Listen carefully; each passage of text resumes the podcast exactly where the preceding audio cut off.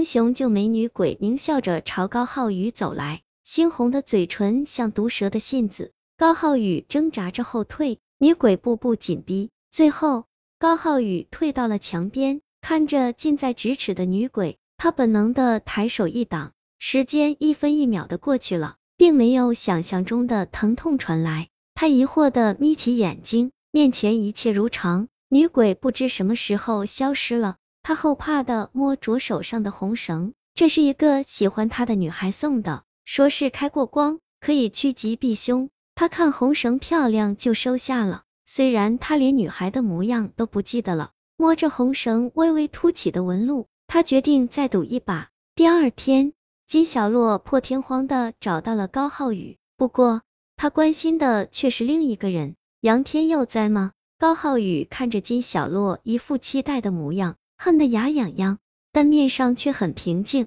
我正要去找你腻，他让你晚上十点在操场等他。金小洛不疑有他，杨天佑之所以那么受女生欢迎，很大一部分的原因是因为他会制造浪漫。晚上十点，金小洛盛装出席，来到操场，等待他的并不是惊喜和杨天佑俊秀的笑脸，而是一个纤细的身影。金小洛有些疑惑。杨天佑从来不会迟到，但这并不影响他的好心情。女生都有虚荣心，她们恨不得全世界都来羡慕自己的幸福。所以看着那条单薄的身影，金小洛决定把自己的幸福跟他分享。他拍了一下女生的肩膀，躲在教学楼下的高耗子精神一振。英雄救美是每部偶像剧滥用的套路。果然，看到那张诡异的简时。金小洛发出了尖叫，高浩宇像偶像剧中的男主角一样，及时出现，挡在了金小洛面前，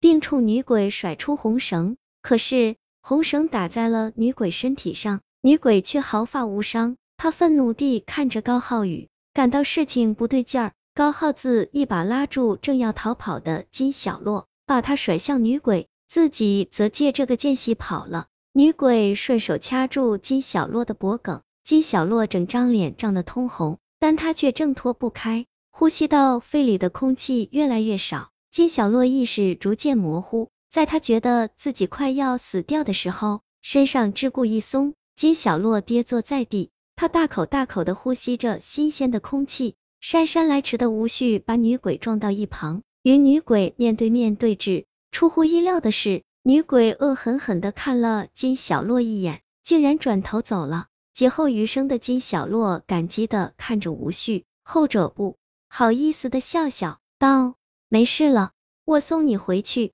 路上，吴旭一直在讲笑话，金小洛悬着的一颗心才慢慢放下。他问吴旭：“那个女鬼为什么看到你就跑了？”因为他怕这个。说着，吴旭从口袋里摸出了一个佛像挂坠，我帮你戴上，有了它，你就不用害怕好兄弟了。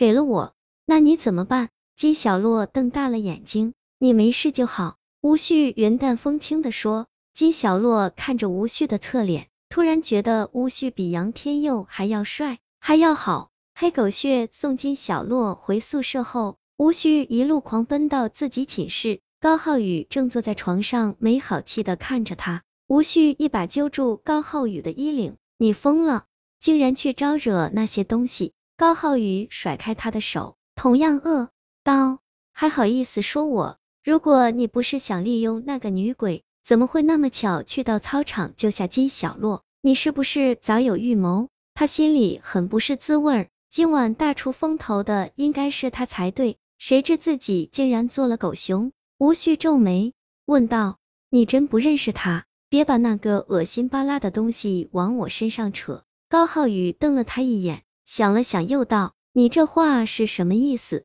我们不会见到和自己不相干的鬼魂，不然不然我们早就被那些不愿意投胎的鬼吓死了。”吴旭道：“你的意思是我和他还有渊源？”得到吴旭肯定的回答后，高浩宇心里有些发毛。那你为什么看得见他？还不是因为你让他起了杀心？看高浩宇张口欲言的模样，吴旭下了剂猛药，他不会放过我们的。要想活命，就和我联手灭了他。好，高浩宇想也不想就答应了。他也不知道这个女鬼还会不会回来找他。总之，多一个人多一份力，他才不会傻到拒绝。鬼最怕黑狗血，我这儿刚好有一瓶，明晚我们就去抓鬼。说着，吴旭拿出了一个小瓶子，瓶身漆黑，看不清颜色。高浩宇略一思忖，道：“好。”隔天，吴旭的课很满，所以他早早就出了寝室。